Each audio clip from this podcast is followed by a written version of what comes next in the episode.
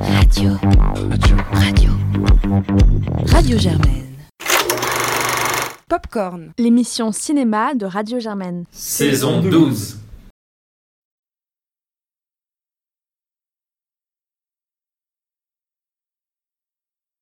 Bonjour à tous, vous écoutez Popcorn et c'est le septième épisode de notre douzième saison et on est aujourd'hui en compagnie de Imen.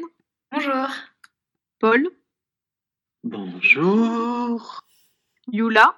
Bonjour. Arthur. Bonjour. Et Valentin. Bonjour.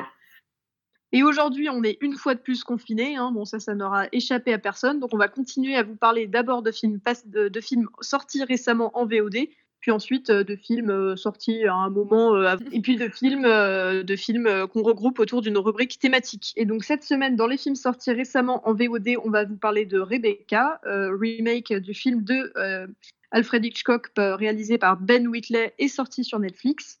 Et On the Rocks, donc le nouveau film de Sofia Coppola, sorti sur Apple TV. Et puis ensuite, on a décidé de vous faire une petite rubrique thématique cette fois sur le thème de la tatane et des blagues, puisqu'on va vous parler de comédie d'action avec euh, une superbe sélection, euh, L'As des As de Gérard Houry, avec Time and Time de Tochoy Arc. Euh, et donc on va commencer tout de suite nos critiques avec Rebecca de Netflix, enfin, pardon, Rebecca sortie sur Netflix, dont on écoute tout de suite un extrait de la bande-annonce.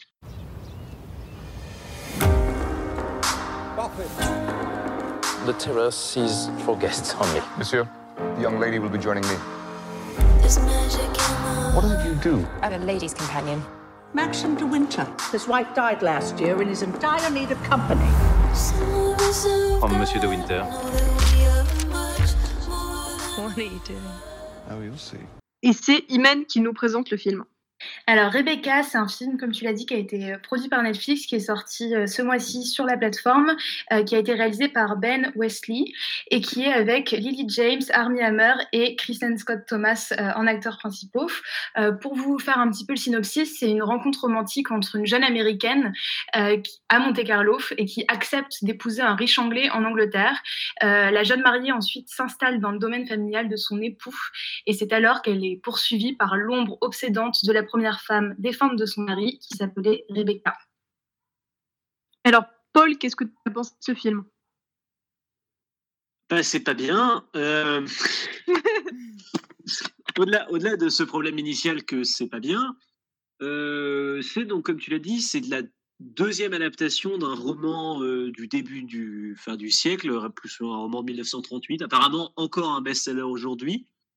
Euh, est d'abord adapté par un petit réalisateur inconnu qui est Alfred Hitchcock. Alors, je n'ai pas vu la version d'Hitchcock. Apparemment, elle est bien, puisque la plupart des, critiques que j'ai pu voir euh, pendant que je me renseignais avaient l'air de dire que c'était un film qui vivait, et je cite, dans l'ombre de son prédécesseur.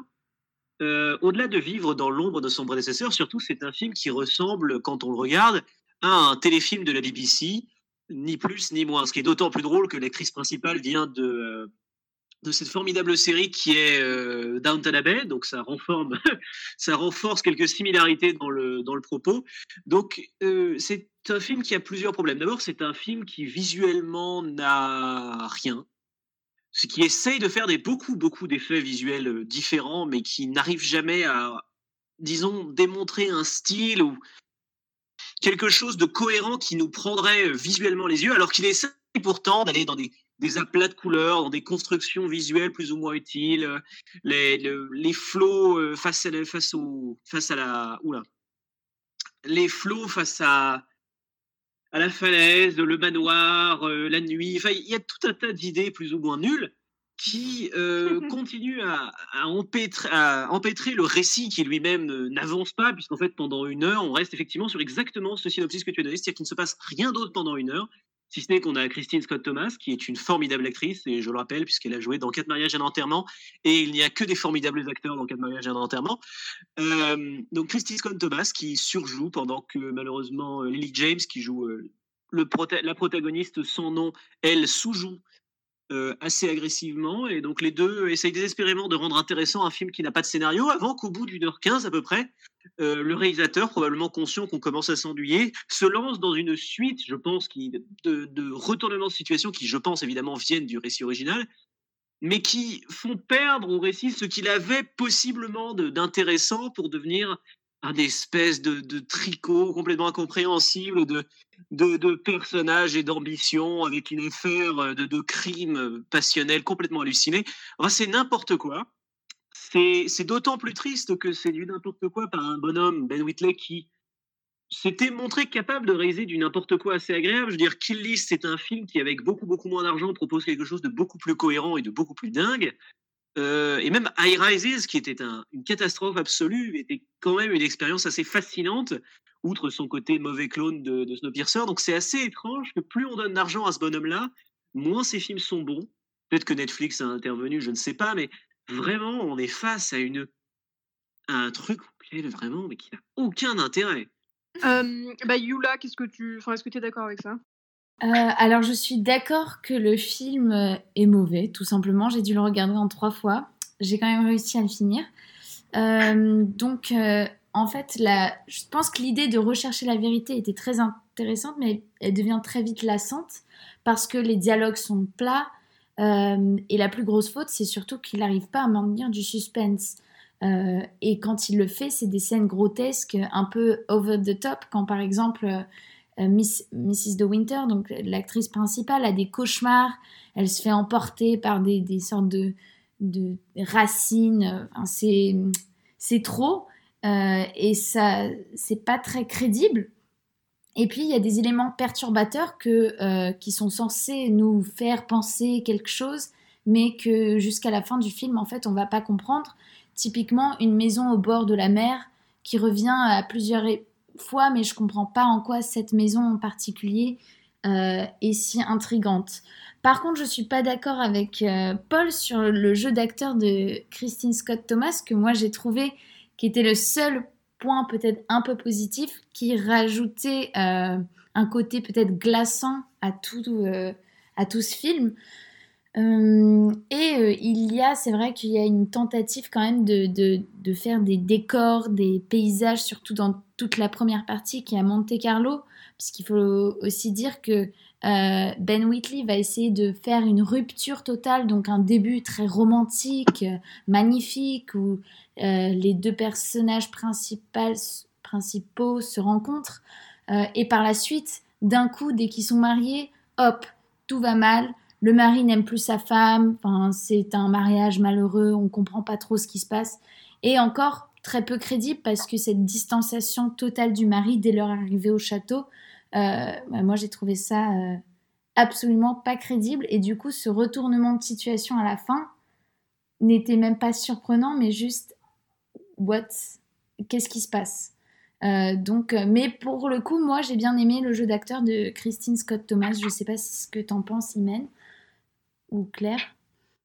Bah, Enfin, moi, je suis complètement d'accord avec vous. Hein, je vais pas sauver le film là-dessus. Euh, je trouve que, enfin, déjà, ouais, effectivement, Paul, tu l'as mentionné, il y a vraiment deux parties dans le film, mais je pense que c'est quelque chose qui devait être dans l'œuvre originale, ou en tout cas de ce que j'en ai lu. Enfin, celle d'Hitchcock, il y a vraiment le, le, parallèle entre euh, les, premiers, la première idylle entre le personnage de Lily James et celui d'Arnie Hammer, où c'est vraiment mais un cliché absolu de de, comédie romantique où elle, euh, voilà, elle est un peu innocente, c'est un peu une garçonne, euh, ses parents sont morts, mais elle aime bien les bouquins et elle sait conduire une voiture. Enfin, vraiment, mais c'était un alignement de clichés vraiment pourri, quoi.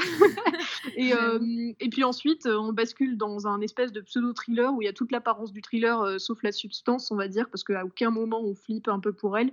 Euh, et pour moi, le gros problème du film, c'est vraiment les, la relation entre euh, James et Arnie Hammer. Enfin, Christine Sobkoma, je suis d'accord, est vraiment intéressant, et c'est vraiment les scènes avec son personnage qui apportaient le plus de tension. Parce que franchement, Arnie Hammer, mais il joue comme, euh, enfin, comme une poêle à frire, quoi, ce mec. Mais j'avais l'impression que c'était à moitié du temps un, un, patron en carton géant qu'on avait déboussé en fond de la scène et qui, nous regardait avec ses yeux de, de là. Enfin, ouais, pardon, mais enfin, toute l'histoire et toute la tension, elle est autour de ce couple et de leur, histoire d'amour et de ce personnage qui va peu à peu perdre son innocence euh, pour euh, au final euh, qui a peu à peu perdre son innocence, peu à peu avoir peur de son mari, se rendre compte que c'est un complet inconnu, sauf qu'en fait on ne croit pas une seule seconde à leur relation. Vraiment, sur mes premières notes, j'ai noté qu'il y avait globalement plus d'intensité dans n'importe lesquelles des, relations que Lily James va, nouer avec les, les, domestiques de la maison qu'avec Armie Hammer. Là, il y a une vraie complicité. Enfin, voilà, il y a vraiment un truc de, c'est un cliché absolu la relation qu'ils ont et donc il n'y a aucun effort d'écriture pour la rendre un tant soit peu tangible. Donc en fait, euh, toutes les actions et tout le changement de personnalité de Lily James, on n'y croit pas à un seul moment parce que juste, bah, on comprend pas ce qu'elle faut avec ce type, quoi. Vraiment. Euh, sauf que comme le film, il va basculer ton à un moment, bah, on se dit, bah en fait, euh, faut qu'elle se barre de là. Et vraiment, moi, je, enfin, à un moment, juste comme on n'est pas du tout emporté dans son histoire d'amour avec Armie Hammer, toutes ces actions sont juste purement incompréhensibles. Enfin, Imen, du coup, si tu veux, si tu veux continuer là-dessus. Euh, oui, bah, je ne vais pas du tout euh, sauver le film, au contraire. Euh, donc moi, j'ai décidé de regarder la version d'Hitchcock avant celle-ci, et donc la version d'Hitchcock m'a laissé plusieurs questions en tête, qui fait que j'ai regardé avec attention quand même le second film. la première, c'était la figure de Mrs. Danvers, puisque c'est une figure hyper connue parce qu'on considère que c'est un peu une première représentation de lesbienne à l'écran, donc c'est complètement crypto, mais à la fois pas suffisamment.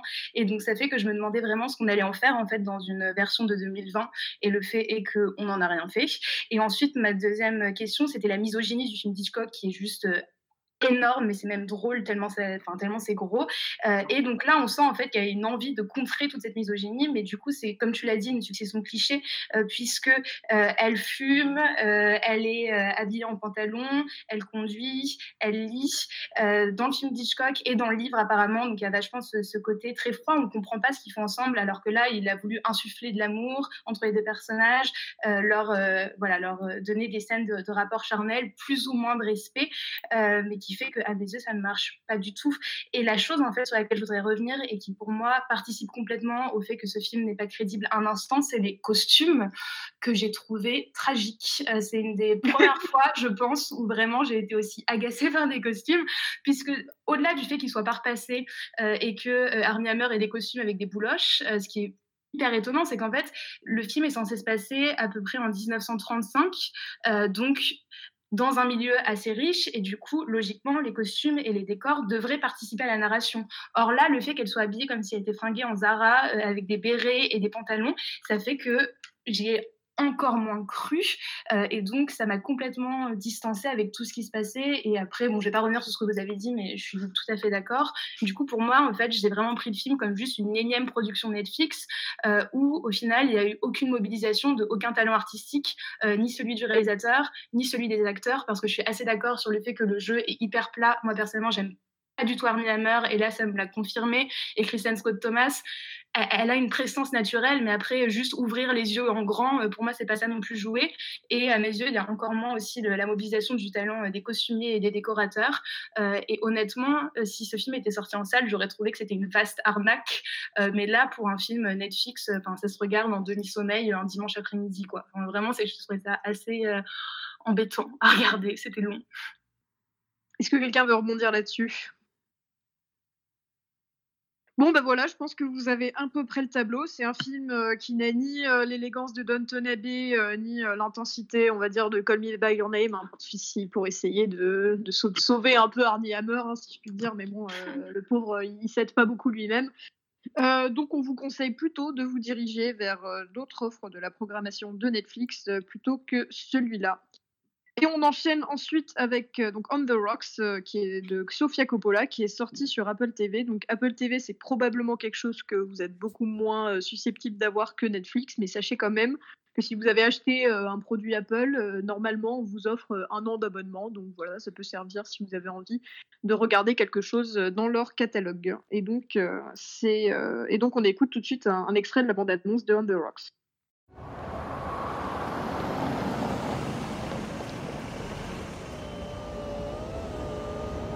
Hi, Dad. Hey, kiddo.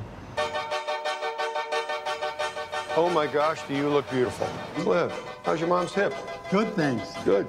He thinks you're my girlfriend. Grace. Been busy?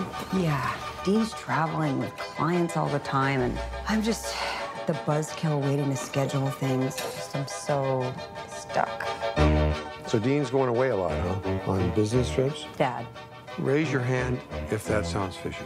He's not like you. He's a good guy, a great dad. Sure, it's nature. Et c'est Valentin qui nous présente le film.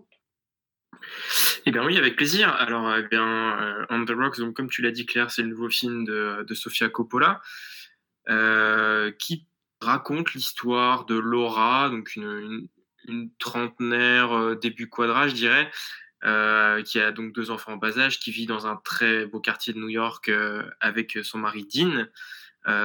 qui lui bosse dans la tech et qui est très occupée au jour le jour. Elle est une autrice qui a publié déjà un livre et qui est en manque d'inspiration tout va plus ou moins bien jusqu'au moment où elle euh, commence à soupçonner que, que, ce mari en question, qui travaille beaucoup, euh, pourrait nourrir des sentiments euh, pour l'une de ses associées. Rentre alors en scène le personnage central du film, le père de Laura, joué par Bill Murray. Je n'ai pas précisé que Laura était jouée par, par Rashida Jones. Et donc Bill Murray joue son père. Et donc, aux côtés de ce père un peu fantasque, et envahissant, ils vont euh, partir sur euh, les traces d'une éventuelle infidélité et faire un peu l'enquête euh, auprès du, du mari, du mari de Laura. Et alors, Imen, qu'est-ce que tu en as pensé? Euh, alors, euh, moi, je suis allée voir ce film, enfin, je suis allée voir sur mon ordinateur, assez confiante parce que j'aime vraiment beaucoup, beaucoup le cinéma de Sofia Coppola et que The Bling Ring est vraiment un de mes films préférés. Euh, et malheureusement, en fait, j'ai trouvé que scénaristiquement, ça marchait pas à mes yeux puisque je trouvais que c'était vraiment un scénario de rom-com de base sur du coup cette possible tromperie ou pas. donc, comme tu l'as dit, voilà, elle, elle s'occupe de ses enfants toute la journée, elle n'arrive pas à écrire, lui triomphe socialement. et en fait, donc c'est le plot de base mais qui malheureusement n'évolue pas et n'est pas déconstruit au final. Et du coup, la, conclusion et la résolution, sans non plus spoiler, en trois mots, c'est juste un bijou, euh, un baiser, euh, un je t'aime. Et du coup, là, l'écriture revient par le Saint-Esprit et toute la charge mentale qu'elle s'est tapée depuis le début du film, on s'en fiche. Euh, ce qui m'a aussi vachement gêné en fait dans l'écriture et dans le scénario, c'est le côté hyper binaire du film où en fait tous les discours, c'est que les femmes font comme ça, les hommes font comme ça, les femmes pensent comme ça, les hommes font comme si, ce qui fait qu'en fait c'est que des généralités supposées sur ce qui est censé ce que sont censés être ces deux genres-là, et que du coup, on rentre assez rarement dans l'intimité au final de ces personnages et on reste vachement en surface. La seule chose que je sauverais, c'est la relation père-fille euh, que Coppola avait déjà commencé à explorer dans Somewhere, qui pour moi est un très bon film. Euh, et j'ai trouvé ça très touchant, en fait, le fait que ce père soit prêt à tout et même à, fantasmer euh, toute une histoire et à l'entrer insidieusement dans l'esprit de sa fille juste pour pouvoir passer du temps avec elle. Et ça, j'ai trouvé ça très beau, d'autant que les, les rapports père-fille assez sains sont assez peu représenté au final au cinéma. Donc en ça, ça m'a sauvé en fait euh, du coup, ce que je dirais, c'est que pour moi, le film se tient, c'est qu'il y a quand même une alchimie qui se dégage entre les personnages, mais à la fois, j'ai pas du tout l'impression d'avoir vu un Coppola, dans le sens où, moi, personnellement, j'aime dans son cinéma, c'est qu'elle prend des sentiments assez simples, euh, qui peuvent être la solitude, l'ennui, l'amour, et elle les transcende, et elle fait quelque chose d'assez humain et de, pas du tout schématiser, euh, chose que j'ai pas retrouvée là. J'ai seulement vu un film, en fait, un peu comique, un peu bobo, euh, qui est du coup plus dans une efficacité et dans une rentabilité sur un nom, plutôt qu'un vrai film un vrai film en fait. Et du coup, j'ai une question, mais après peut-être que je pourrais la poser à la fin. C'est est-ce que les productions justement de ces plateformes, Netflix, Amazon, etc., euh, ça amoindrit la qualité et surtout la liberté des réalisateurs euh, dans, dans, leurs films? C'est une vraie question. je, pense que c'est pas le moment d'y répondre, mais je la pose vraiment. Plus on regarde des films sur ces plateformes-là, plus je me dis, euh, il y a quand même un truc qui, cloche. Il y a assez peu de réels qui arrivent à garder leur liberté là-dedans. Bah alors, du coup, pour répondre à ta question, il me semble que pour le coup, Netflix, en tout cas, laisse ses réalisateurs plutôt, enfin, en tout cas, ses grands réalisateurs qu'elle essaye de débaucher, plutôt libres de faire ce qu'ils veulent. Et c'est d'ailleurs un argument pour les, pour les attirer. Alors après, je ne sais pas comment ça se passe avec Apple TV, ni, ni comment ça a pu évoluer récemment. Mais alors, du coup, Paul, qu'est-ce que tu as pensé de ce film? Alors, ben, c'est très simple. Qu'est-ce que c'est qu'un film de Sofia Coppola? C'est quand on s'emmerde et il y a Bill Murray. Non, mais au fond, c'est pas complètement faux. Mais le, problème, c'est que. mais en fait, moi, mon grand problème avec ce film, c'est que c'est un film qui, d'une part, effectivement, tu l'as dit, Imen, ressemble à toutes les comédies romantiques de l'histoire de l'humanité, et même toutes les comédies, toutes les, les comédies de réunion entre le parent enfant et l'enfant responsable, qui est un truc qui a envahi la, comédie américaine depuis des années et qui continue à passer. Je veux dire, mon grand-père, il y, en a même avec Robert De Niro, il y en a partout, c'est tout le temps ça. Et donc là, on se dit au pire, effectivement, Coppola reprend ça, ça peut être très intéressant, sauf que le deuxième problème, c'est que quand je fais cette réflexion sur Bill Murray, je veux aussi dire que on dirait un film de Sofia Coppola d'il y a 20 ans. C'est flippant. On dirait qu'elle a repris Lost in Translation, elle n'a pas réfléchi, elle a vaguement copié-collé quelques thèmes, et puis elle a pris Bill Murray parce qu'il joue bien. Et c'est un peu flippant de voir que tu as une telle identité. Et le cinéma de Sofia Coppola a énormément évolué. C'est pas comme si elle avait toujours réalisé le même film depuis, euh, depuis 25 ans. Elle fait, elle évolue dans son propos, elle évolue dans ce qu'elle dit. Et on a l'impression que ce film stagne pour des raisons pas claires. Et si effectivement, euh, peut-être que ce propos s'adapte plus à ces rapports, moi je ne sais pas à quel point euh, il y a un rapprochement avec euh, la, famille de, de, Sofia Coppola elle-même, parce qu'elle reste fille de l'un des plus grands réalisateurs de tous les temps. Et ce personnage-là, un peu fantasque de Bill Murray, qui, qui connaît tout le monde, qui a de l'influence dans tous les milieux de l'art, temps à nous rappeler que à nous rappeler ce bonhomme-là. Donc je ne sais pas à quel point elle, elle s'inspire de, de, son vécu en quelque sorte. Mais et c'est quand même, par ailleurs, c'est insupportable de, de, bourgeoisie. Mais bon, ça, je ne suis pas là pour me plaindre de ça. Et finalement, mon dernier problème, c'est que effectivement, le tout le truc de l'enfant parent, toute la, dynamique de ces films-là, généralement, c'est de nous faire comprendre que ces gens, aussi sympathiques qu'ils puissent être, sont dangereux pour eux-mêmes et pour leurs proches, et qu'il faut les entre guillemets les refaire revenir à la réalité. Et le problème avec ça, c'est de nous permettre à un moment ou à un autre d'être séduits par ça. Et le fait est que Bill Murray, dès sa première apparition, se comporte comme un trou du cul. Un trou du cul charmant, je dis pas le contraire, mais un personnage dont on n'a aucun doute qu'il ne devrait pas être en train de faire ce qu'il fait. Et de ce fait, quand cette fille qui se laisse effectivement emmener là-dedans le réalise, euh, on n'en pense pas grand-chose parce que oui, effectivement, on a compris il y a une heure et demie que c'était un, c'était un infâme salopard. Enfin, que c'était un salopard, non, mais que c'était un crétin fini. Euh, qui avait avec une difficulté à s'adapter. Donc, ce qui rend en plus son propos à lui, c'est que tous ces grands discours, comme tu les as décrits, mènent hyper essentialisants sur les femmes, sur les hommes, sur l'amour, complètement plat. Ça les rend très vite complètement vite, puisqu'on sait que ce type, ce type n'a pas raison. Donc, on a un peu l'impression de perdre notre temps, puisque effectivement, elle, elle met un certain temps à s'en rendre compte, mais nous, on le comprend immédiatement parce que la caméra nous montre, ce qui m'amène au dernier problème c'est que la réalisation, qui est plutôt sympathique, assez sobre, souvent assez belle, n'arrive pas à porter tout ça. C'est-à-dire que même la, ces beaux, ces belles constructions de couleurs, c'est cette façon dont elle, elle va déplacer son personnage d'abord dans, cette jungle new-yorkaise et ensuite, je ne vais pas expliquer pourquoi, mais dans des paysages plus exotiques, pourrait amener quelque chose dans, ce débat, dans cette réflexion. finalement, ça n'amène pas grand-chose. Et on est un peu déçu du résultat final parce que ça ne devient finalement pas grand-chose d'autre qu'une comédie romantique, enfin qu'une comédie euh, américaine comme une autre, alors qu'on pourrait s'attendre peut-être de plus de, la part de Madame. Moi, je suis pas trop, euh, pas, vraiment d'accord avec ça. Bon, déjà, euh, j'ai plutôt aimé le film. enfin, j'adore vraiment cette ambiance, quoi. Le truc de c'est un peu euh, voilà l'ambiance de euh, je sais pas ça m'a un peu un peu fait penser à une fin de soirée où quand t'as euh, les deux trois personnes qui restent qui ont globalement plus rien à attendre et qui discutent avec le truc de vraiment super doux super délicat un peu un peu doux amer qui se dégage de tout le film. Et ça c'est c'est quelque chose qui m'a globalement plu et qui, qui vraiment enfin globalement ça m'a presque suffi hein, sur le film. Mais je suis pas vraiment d'accord quand vous le décrivez comme une comédie romantique parce que pour moi c'est vraiment un, truc de fond quoi. Presque le, personnage du mari de, euh, de Rashida Jones il apparaît globalement enfin vraiment il a un rôle signifiant euh, au début euh, il a quelques apparitions au milieu et à la fin mais, mais au final c'est un personnage secondaire et la relation centrale c'est vraiment la relation la relation père-fille entre entre Bill Murray et Rashida Jones. Et, pareil quand vous dites que enfin on, sent vraiment qu'elle est pas du tout dupe des discours de son père et on sent que entre eux il y a un passif que euh, voilà donc son, père c'est quelqu'un qui euh, qui, euh, qui est globalement un comportement qui drague tout ce qui bouge qui ça c'est pas du tout un spoiler à tromper à tromper sa mère etc et donc on, sent que ces théories là je veux dire elle les a déjà entendues enfin qu'il passe son temps à radoter qu'elle les entend à chaque fois qu'il les voit et qu'il n'est pas du tout dupe.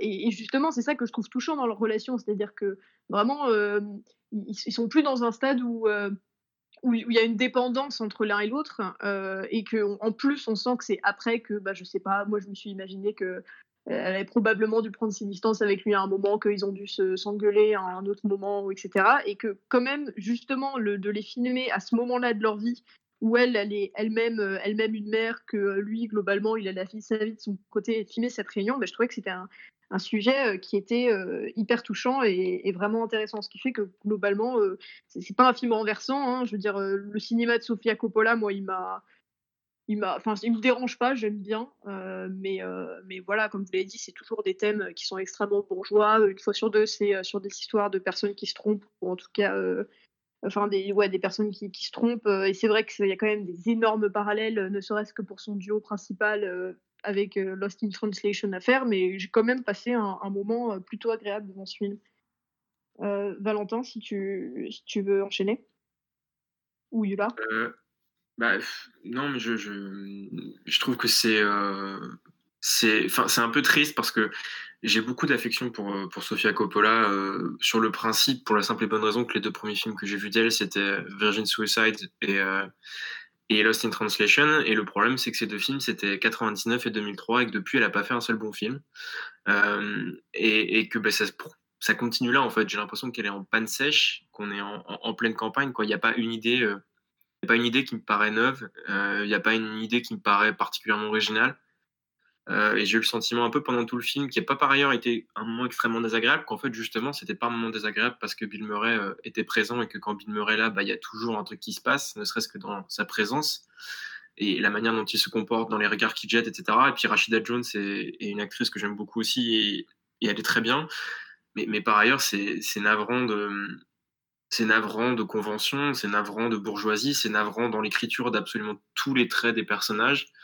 Euh, du second rôle de la copine agaçante qui parle, qui parle de ses affaires euh, sentimentales euh, et qui ne se rend pas compte qu'en gros qu'elle ennuie l'héroïne parce qu'elle ne parle que d'elle. Enfin, au père, à ce personnage du père qui est une espèce de, de, de sous-Tony placé en plein Greenwich Village. Euh, enfin, ça n'a ça n'a vraiment aucun intérêt en réalité. Je trouve qu'elle veut faire un film léger, original, et c'est tout le contraire. C'est pesant de convention, euh, c'est pesant de. En fait, ça ne m'intéresse absolument pas ce qu'elle raconte parce que c'est des problèmes auxquels je ne peux pas me rattacher et, qui sont faits sans aucune aucune subtilité psychologique. C'est un peu triste en plus parce que je trouve que le film est auréolé d'une critique qui est particulièrement sexiste. Euh, il y a beaucoup de critiques, euh, j'ai lu celle du Monde, celle du Figaro notamment, euh, qui partent sur une analyse psychanalytique des rapports entre Sophia et son père, comme tu l'as dit, Paul. Effectivement, on est un peu ramené à ça. et, c'est, et on ne peut pas s'empêcher d'y penser, même si je trouve que les critiques généralement sont hyper paresseuse et, s'arrêter là, ça ne veut pas dire grand-chose du film. Mais de fait, il y a une espèce d'imbroglio parce qu'on sent que c'est un récit personnel. Et, j'ai eu un peu effectivement la sensation d'assister à une tentative d'autopsychanalyse qui, qui aurait un peu foiré. Quoi. Donc, euh, je, suis très embêté voilà, euh, parce que j'aurais aimé, aimé aimer le film, j'aurais aimé aimer euh, la carte blanche très certainement offerte par Apple à, Coppola. Et c'est tout l'inverse qui s'est passé il y a trois ans, j'avais déjà trouvé assez ridicule le remake du film de Don Siegel, là, Les Proies. Euh, enfin, je trouve qu'elle est, en, pleine campagne, euh, Sofia Coppola, ça va pas du tout. Quoi. Je, prie pour qu'elle retrouve un peu d'inspiration un jour. Et euh, je pense que pour ce que tu disais, Imen, par rapport aux, plateformes, je pense que précisément le problème se niche dans le fait que les plateformes attirent les réalisateurs en leur proposant de faire à peu près tout ce qu'ils veulent. Et c'est précisément ça qui pose souci parce que, euh, parce que pour le, je prends l'exemple du dernier film de Charlie Kaufman, euh, I'm Thinking of Ending Things, euh, qui était pareil absurde en fait, qui était très très personnel, mais qui en fait manquait simplement de direction de, de, producteur en fait derrière pour réguler et pour dire bah ça on garde, ça on garde pas, ça on garde. Au final, on se retrouvait avec un pensum de deux heures et demie absolument incompréhensible, bon Kaufmanien impossible, mais absolument incompréhensible. La même manière que The Irishman était un film totalement scorsésien, mais totalement euh, inerte, en fait, sans, sans, sans substance. Bah là, c'est un peu le même problème avec Rocks. Donc, euh, je pense que foncièrement, en fait, Netflix n'est pas un producteur, mais beaucoup plus un distributeur de films. Et ça commence à se sentir de manière, euh, de manière invalidante. Et il semblerait qu'Apple Pay parte sur le même principe. Yula, est-ce que tu as envie de défendre ce film? Malheureusement, pas vraiment. Donc, je vais faire très court parce que je pense que euh, vous avez plutôt dit tout ce qu'il y avait à dire et je ne souhaiterais pas euh, répéter euh, une énième fois la déception peut-être un peu. après, je pense que le duo de... Bon, moi aussi j'ai ressenti une vibe Lost in Translation. Donc on a la mégalopole aussi, on a un duo. mais cette fois-ci, c'est la fille et le père. Et, donc Bill Murray, encore une fois. Et, je trouve juste ce qui était dommage aussi, c'était que le fil conducteur du film était donc une trahison, un, mari. et en fait, elle aurait pu construire cette, cette magnifique relation père-fille sur, sur une intrigue beaucoup plus, beaucoup moins cliché, comme vous avez dit, beaucoup moins typique d'une d'un parce que pour moi aussi c'est un peu comédie romantique franchement euh, même si euh, c'est vrai que le, côté romantique était très peu présent au final euh, mais c'est qu'elle a utilisé une intrigue comme ça qui n'était pas du tout nécessaire. Elle aurait très bien pu faire sur construire cette relation entre les deux sur un autre thème qui, qui aurait pu être beaucoup plus intrigant donc voilà pas grand chose à dire. Par contre, je pense que euh, mon coup de cœur va peut-être sauver euh, le, le côté peut-être défaitiste que l'on a tous sur Netflix parce que c'est une production Netflix que j'ai adorée. Donc, euh, tout n'est pas perdu pour Netflix. merci, je crois qu'on est. moi, je, moi, On the Rock, je vais continuer un peu à le défendre parce que bah voilà, j'ai pas passé un mauvais moment. Même si là, pour le coup, euh, bon, bah, on, va, on va voir ce que fera Apple TV, euh, s'il se rattrape avec euh, Fondation ou pas. et on en arrive du coup à la deuxième, deuxième catégorie de ce podcast. donc on va plus, on va à présent parler de deux films à thème. Le thème étant comédie, comédie d'action, hein, tatane, bagarre et, et, belle punchline. Et on va commencer tout de suite avec L'As des As de Gérard Houry, dont on écoute tout de suite un extrait de la bande-annonce.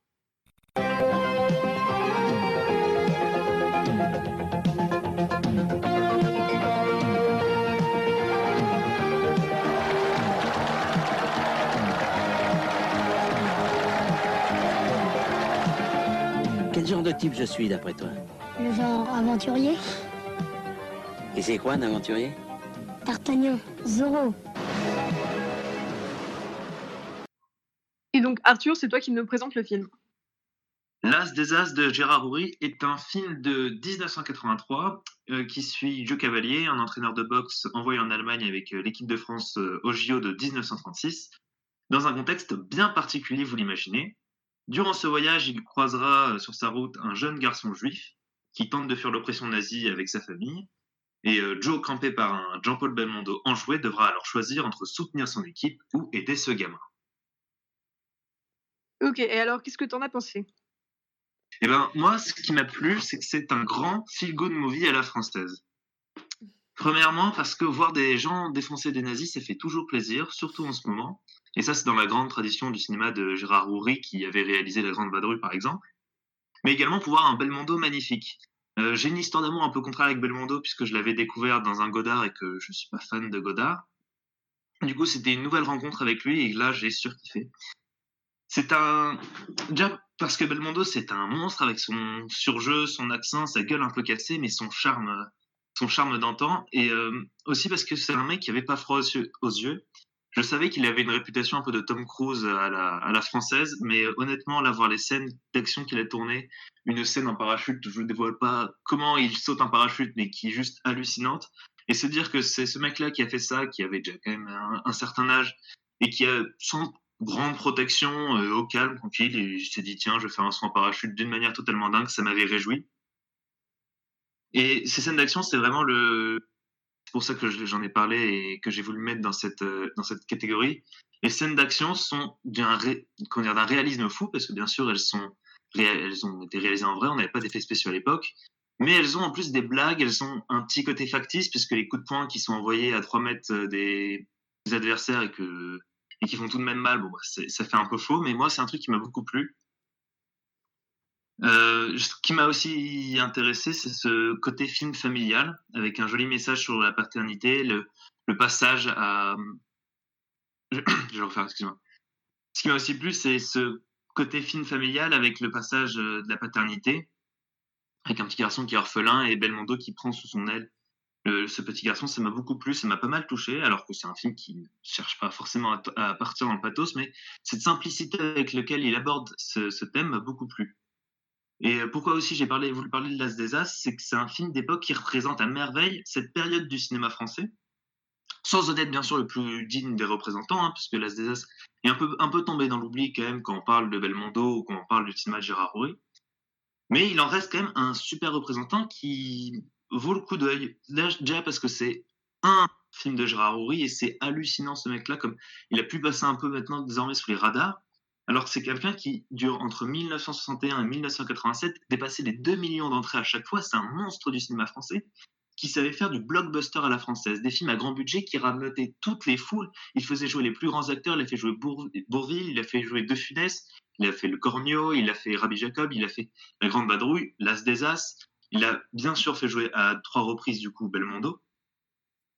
Et c'est un genre qui a totalement disparu, et c'est ça qui me rend un peu triste, et c'est pourquoi j'ai apprécié regarder ce film. Je vous encourage déjà à regarder La Zéza, c'est aussi à regarder d'autres films de cette époque-là, c'est un genre qui a totalement disparu, ce film d'aventure à la française.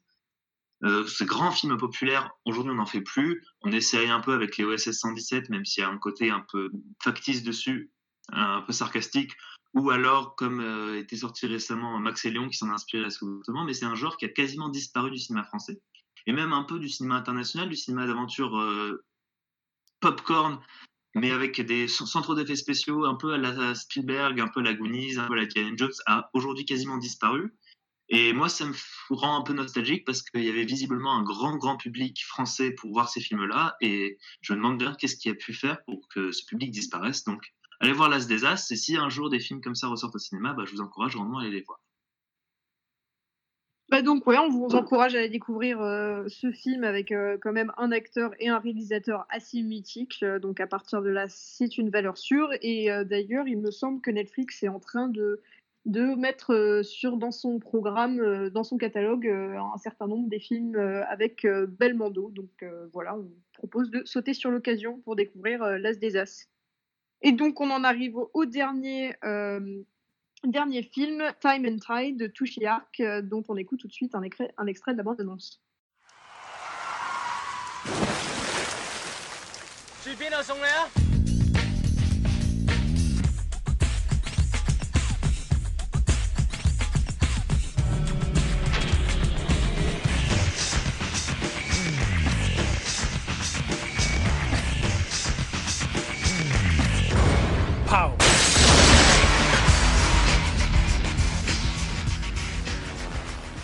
Et Paul, c'est toi qui nous présente le film. Oui, donc, Time and Tide est un film de hongkongais réalisé par Choi Ark, euh, réalisateur assez célèbre de la nouvelle vague euh, hongkongaise justement, euh, sorti en 2000 et qui nous raconte une histoire compliquée. Euh, sans, sans, vous citer la, page Wikipédia que je me permets d'avoir sous les yeux, il s'agit finalement d'un apprenti euh, agent de sécurité qui se retrouve par un concours de circonstances à rencontrer un bonhomme qui est en fait un boucher, mais en fait non, c'est pas un boucher qui lui-même. Il y a une sombre affaire de trafic d'argent et de drogue par des cartels mexicains qui viennent à Hong Kong. Et puis après, il y a une manette volée, il y a des explosions, et honnêtement, je ne pourrais pas vous raconter ce scénario, c'est un peu un grand drame. Ce qu'il faut comprendre, c'est que c'est la rencontre de deux impostures, l'un qui se fait passer pour un bonhomme normal et l'autre qui se fait passer pour un, pour un super-héros, et qui vont euh, finalement euh, s'associer euh, pour affronter un groupe de, de, méchants d'Amérique du Sud. Qu'est-ce que tu en as pensé, Claire? Moi, je l'ai pas vu. Ah, tu l'as pas vu, ça tombe. Qu'est-ce que tu en as pensé, Arthur? Alors, comme toi, je serais incapable de, de, de, raconter l'histoire de ce film. En plus, j'ai une copie qui, malheureusement, ne fichait pas les sous-titres à chaque fois. Donc, notamment les gangsters d'Amérique. D'Amérique du Sud, je n'ai aucune idée de quelle était leur motivation. Donc, j'ai regardé les en essayant de comprendre phonétiquement ce qu'ils disaient. Et puis, puis au final, l'intérêt de ce film est surtout la mise en scène de Choi Ark, qui est, euh, mais qui a une créativité qui était assez hallucinant. Il faudrait montrer ce film-là à tous les épileptiques qui prennent une caméra et qui font genre qu'ils savent réaliser des films d'action. Alors que non, c'est pas en faisant trembloter ta caméra que tu rends tes plans dynamiques. Choyark, il a une un vrai talent pour faire des mouvements de caméra. Il me faisait un peu penser à, à Soderbergh dans sa manière de savoir changer de plan et changer de plan sans faire un cut comme tout le monde le ferait, mais en bougeant la caméra d'une manière très rapide en changeant de valeur très rapidement. Et c'est un truc qui est vraiment très compliqué à faire. Je n'ose pas imaginer la galère au tournage que c'est de devoir déplacer la caméra, de devoir déplacer toute la tiraille, de faire des plans à 180 degrés. C'est une galère pas possible pour voir un tout petit peu réalisé. Je sais que c'est infaisable. Alors, comment il peut faire ça en, repartant, en revenant, repartant, en revenant, en allant en haut, en bas, à droite, à gauche? C'est un film qui, dans tous ses plans, a une recherche assez hallucinante qui sert beaucoup de scènes d'action et ce qui dessert malheureusement beaucoup les scènes où ça devrait être un peu plus calme. C'est-à-dire que j'avais pas l'impression que le film se repose beaucoup, euh, même si euh, il n'est pas non plus ultra actif tout le temps, mais c'est vrai qu'il y a des moments ça nuit à sa lisibilité, notamment lors des scènes où il n'y a pas d'importance à, ce que ce soit vraiment très rythmé et, aussi démonstratif, on va dire, mais quel plaisir de voir des scènes d'action réalisées comme ça. C'est Choyard qui en plus est un cinéaste qui est assez euh, prolixe, on va dire, il fait beaucoup de films, je me demande, mais comment il arrive à ingérer toute cette dose de travail, à écrire tous ces plans-là. Les scènes d'action sont parmi les meilleures scènes d'action que j'ai vues récemment euh, dans les films. C'est vraiment du un bon cinéma popcorn qui se regarde euh, avec du plaisir et je ne sais pas si vous, vous avez ressenti la même chose.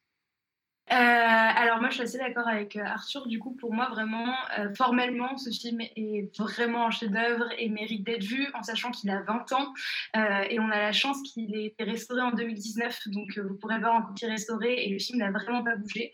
ce que j'ai trouvé assez fascinant en fait c'est de voir une beauté, une poésie cinématographique assez proche en fait des films de Wong Kar Wai mais qui sont mêlés du coup à de l'action, de la violence m'a plu. En revanche, je suis assez d'accord avec Arthur, eu un peu un, doute scénaristique, euh, puisque au début, je trouvais que la situation de base partait assez bien avec euh, cette histoire de policière lesbienne qui tombe enceinte, puis qui refuse son aide financière. Euh, mais bon, elle est très vite balayée pour introduire littéralement 15 personnes. et je me suis personnellement complètement perdue, puisque par exemple, cette histoire de gang hispanique, je n'ai pas compris pourquoi, comment, où, je ne sais pas.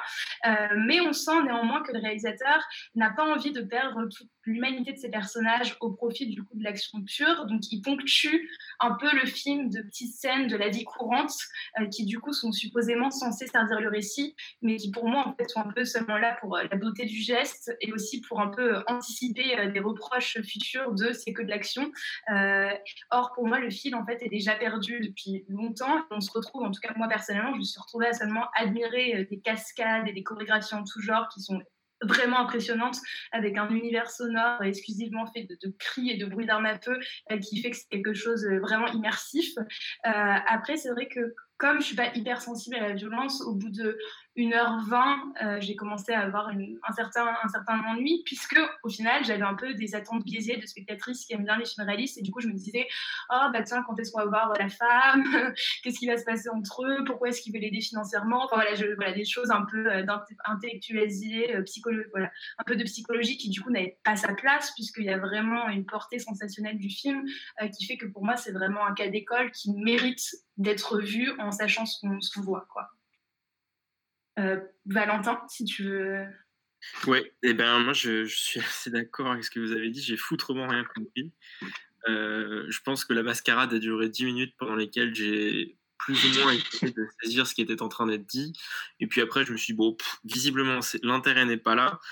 Et, euh, et j'ai laissé, juste, je me suis totalement laissé porter par le film et, et j'ai passé un moment extraordinairement stimulant vraiment, je pense que c'est effectivement un des films les plus, les plus inventifs visuellement que j'ai pu voir euh, dans, son style parce que euh, c'est sorti en 2000, donc je, me dis qu'il y a quand même effectivement à l'époque beaucoup de raccords numériques qui n'étaient pas possibles.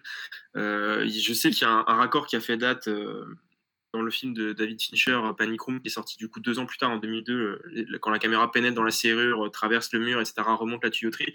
Et en fait, je me suis rendu compte que, que Choi le faisait exactement et des dizaines de fois dans le film deux ans avant. C'est un des procédés qui est, majeur, mais il y a plein de procédés qui sont hyper intéressants.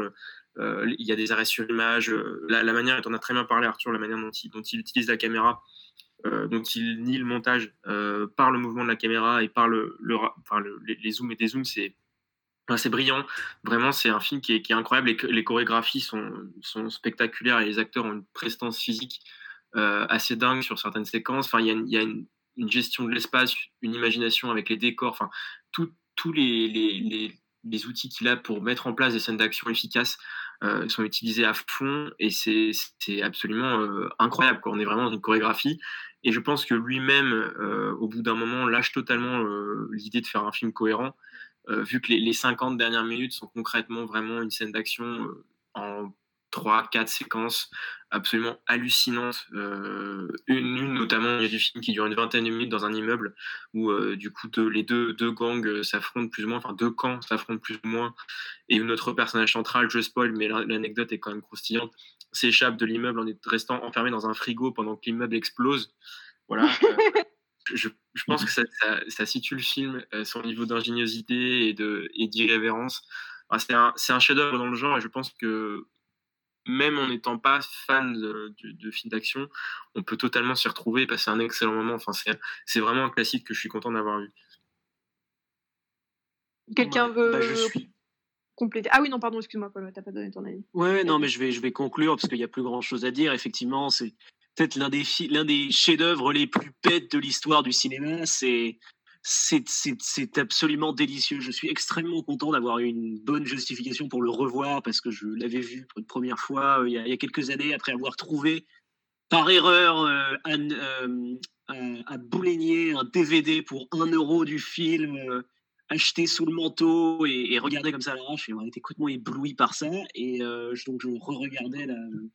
Bon, J'ai entendu dire que la restauration n'était pas formidable malheureusement l'année dernière. Euh, on reproche notamment un grain un peu violent, mais c'est pas bien grave parce qu'effectivement, c'est une suite de scènes d'action toujours plus délucinantes.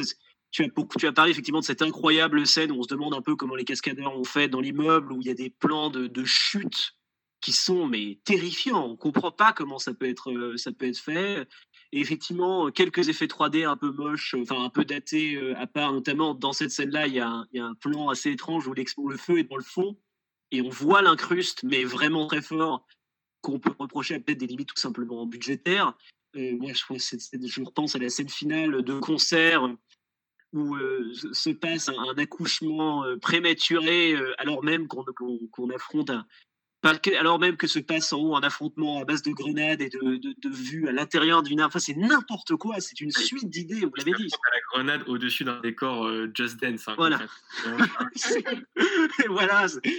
Un affrontement au-dessus d'un concert à la grenade qui se termine effectivement de façon complètement incroyable par un homme qui tape, qui, après avoir évité une balle en se, en se baissant, tape dans la grenade qu'on vient de lui envoyer avec sa botte pour renvoyer la grenade sur le mec qui vient de lui envoyer qui du coup explose au-dessus. Enfin, c'est n'importe quoi. C'est, c'est, c'est parfaitement enthousiasmant.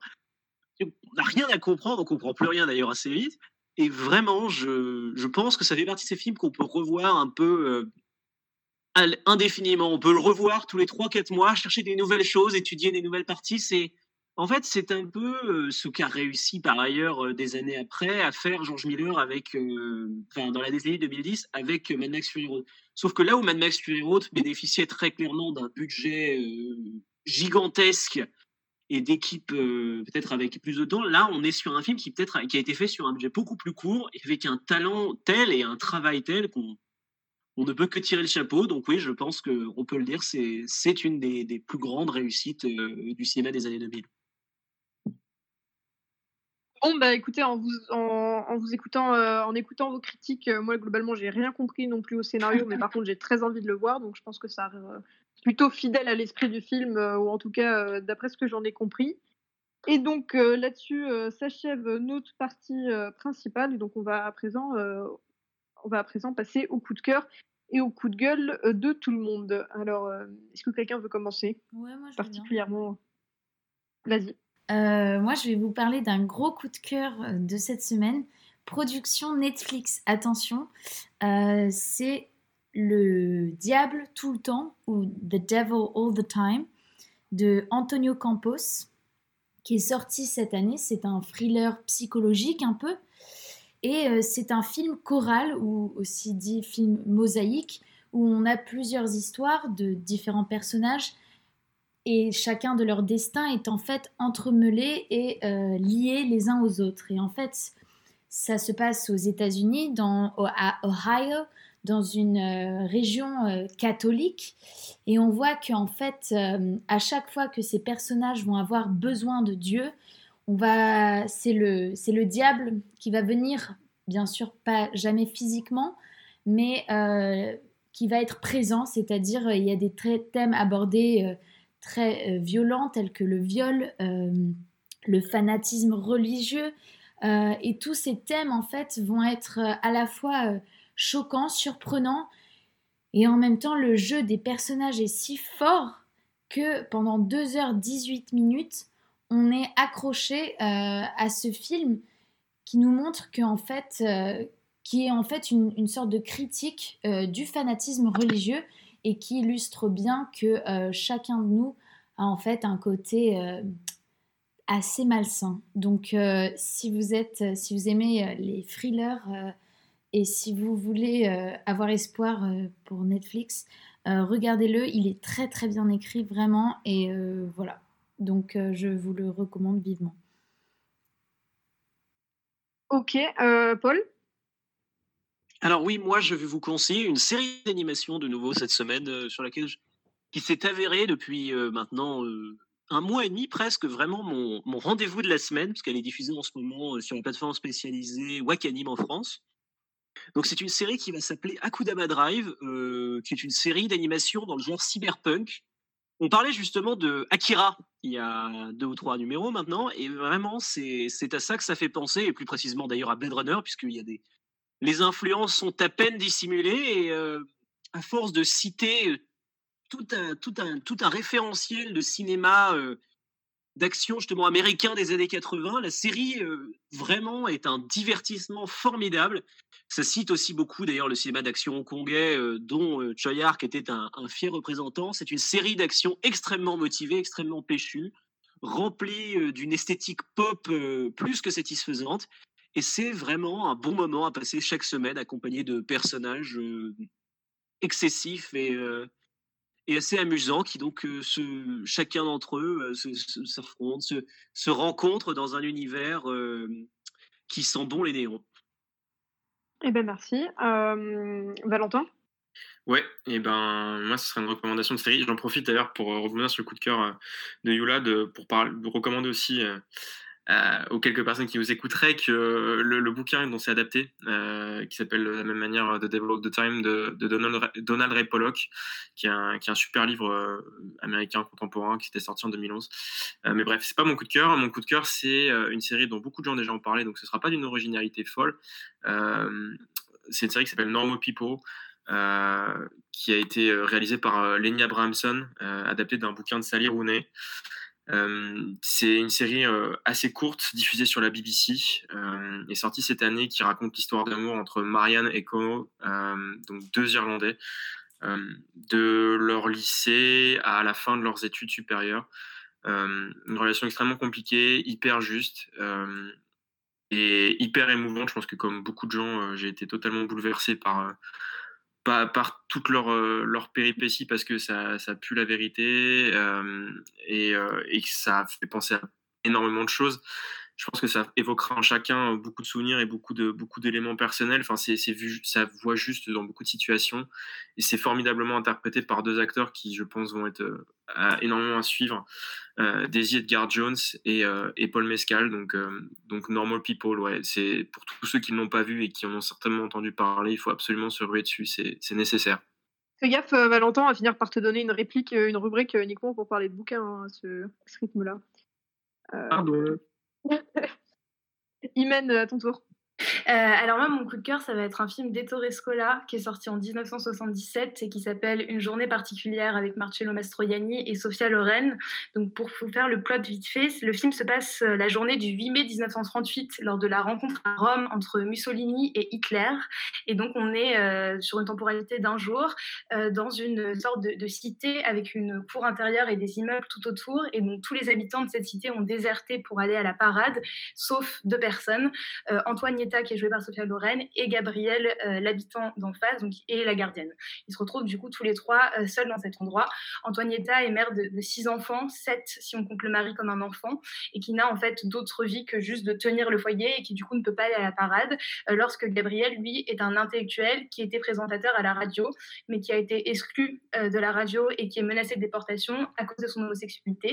Et donc en fait, sur cette journée, on suit la rencontre entre ces deux protagonistes avec des représentations qui sont juste tellement rare dans le cinéma que ce soit maintenant, alors d'autant plus en 77 dans un film italien, notamment sur Sofia Loren qui a l'évolution en fait d'un désir sexuel de la part de, cette femme pour cet homme qui est homosexuel, les, la confrontation de leurs idéologies, mais sur laquelle ils finissent par trouver un point d'entente, c'est juste super doux, c'est juste brillant d'humanité à mes yeux, et surtout c'est brillant en fait dans la mise en scène et dans la, mise en espace, euh, puisque euh, on les suit euh, dans une certaine douceur, mais en fait toutes les scènes sont rythmées par la radio qui clame du coup les discours fascistes prononcés par Hitler et par Mussolini lors de cette parade.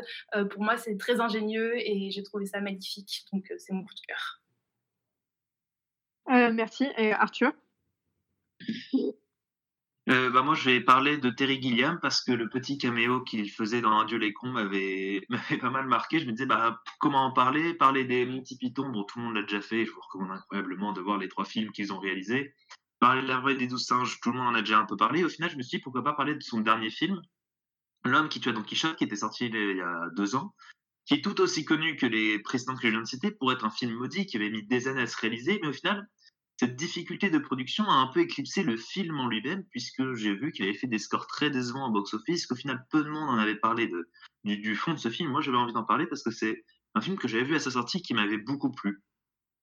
L'homme qui tue Don Quichotte suit euh, Toby, euh, campé par Adam Driver, euh, un Adam Driver qui, se confirme comme étant un des meilleurs acteurs actuels, qui revient sur les lieux de sa jeunesse où il avait tourné un film en Espagne, une adaptation libre de Don Quichotte ça m'a plu parce que c'est une métaphore totale d'un créateur, en fait, d'un artiste. L'homme qui revient sur ses pas, là où il avait une inspiration avant, pour tenter de la retrouver, pour tenter de retrouver l'essence de ce qu'il faisait son, esprit à l'époque. C'est un film qui m'a beaucoup plu, qui m'a pas mal touché, qui signe comme un très très joli testament pour Terry Gilliam.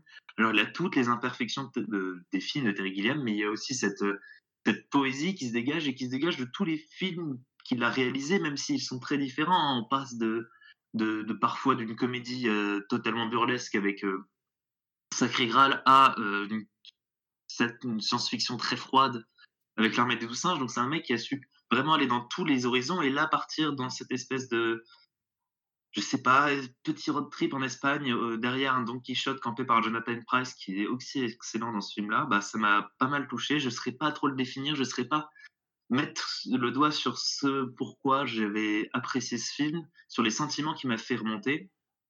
Juste vous pousser à le voir, de bien sûr vous intéresser à son contexte de production qui est totalement hallucinant et de regarder Lost in La Mancha qui est le documentaire qui raconte justement cette production cauchemardesque, mais aussi de vous intéresser à ce film-là parce qu'il a été oublié et je, trouvais, je trouve qu'au contraire c'est un super beau testament que nous a livré Terry Gilliam. Euh, merci, ouais, je suis assez d'accord. Le film, c'est assez curieux, il a eu assez peu de, de, de retomber, à, enfin de d'écho à sa sortie. Euh, moi, je vais vous conseiller, un peu comme Valentin, euh, une série de la BBC euh, qui fait par ailleurs très souvent de la très très bonne qualité en matière de série, hein, exactement comme en France. avec The Night Manager, qui est donc c'est une mini-série, je crois qu'il y a 6-16 épisodes, pas plus, et qui raconte l'histoire d'un gardien de nuit, donc un night manager dans un hôtel, euh, dans un hôtel qui au début euh, démarre, enfin un hôtel au Caire, euh, qui va assister à un crime commis par quelqu'un qui est joué par Hugh Glory et qui est en fait un trafiquant de drogue, enfin un trafiquant d'armes pardon, d'envergure internationale et qui du coup va ensuite se retrouver, se retrouver recruté par les services secrets britanniques pour essayer d'infiltrer d'infiltrer le, le réseau donc euh, du, personnage de, de Hugh Laurie. Alors c'est euh, c'est un c'est une série qui est directement tirée d'une nouvelle de John Le Carré, euh, donc, qui est également celui qui avait écrit la nouvelle à l'origine de la taupe. Hein. c'est le pendant réaliste de Ian Fleming, que je vous conseille. Bon, elle a, quelque chose d'extrêmement classique, mais c'est vrai que parfois sur ce genre de format, en fait, ça fait du bien. Moi, j'aime beaucoup le, thème, enfin le genre, du, le genre de l'espionnage, et là, ça le fait vraiment vraiment très très bien et dans ces dernières années c'est une des meilleures choses que j'ai vues euh, donc il y a en plus cette approche euh, il y a à la fois le côté hyper classieux donc quand on va suivre les aventures de de, euh, de Tom Hiddleston donc qui joue le personnage principal qui va essayer d'infiltrer le gang de trafiquants d'armes il y a le côté à la fois extrêmement presque classieux, glamour de, la vie qu'il va, qu'il va commencer à côtoyer. Et en même temps, il y a avec le personnage de, son contact dans les services secrets britanniques, qui est joué par l'excellente Olivia Colman, euh, et qui là du coup va être dans une réalité euh, beaucoup plus froide et beaucoup plus stressante. Et, euh, donc voilà c'est une petite série qui se qui se dévore extrêmement rapidement qui est qui est vraiment très très léché qui a vraiment une, une, vraie tension de bout en bout et que moi j'ai adoré adoré regarder. Donc voilà si vous avez vu qu'apparemment tout le monde a un peu de temps libre en ce moment je vous la conseille et donc, euh, ben, on arrive au bout de cette émission. Voilà, on espère quand même que euh, on vous a donné envie de regarder euh, quelques films, probablement en ignorant les deux premiers de notre sélection. Et on vous dit donc à la semaine prochaine. Au revoir. Au revoir. Au revoir.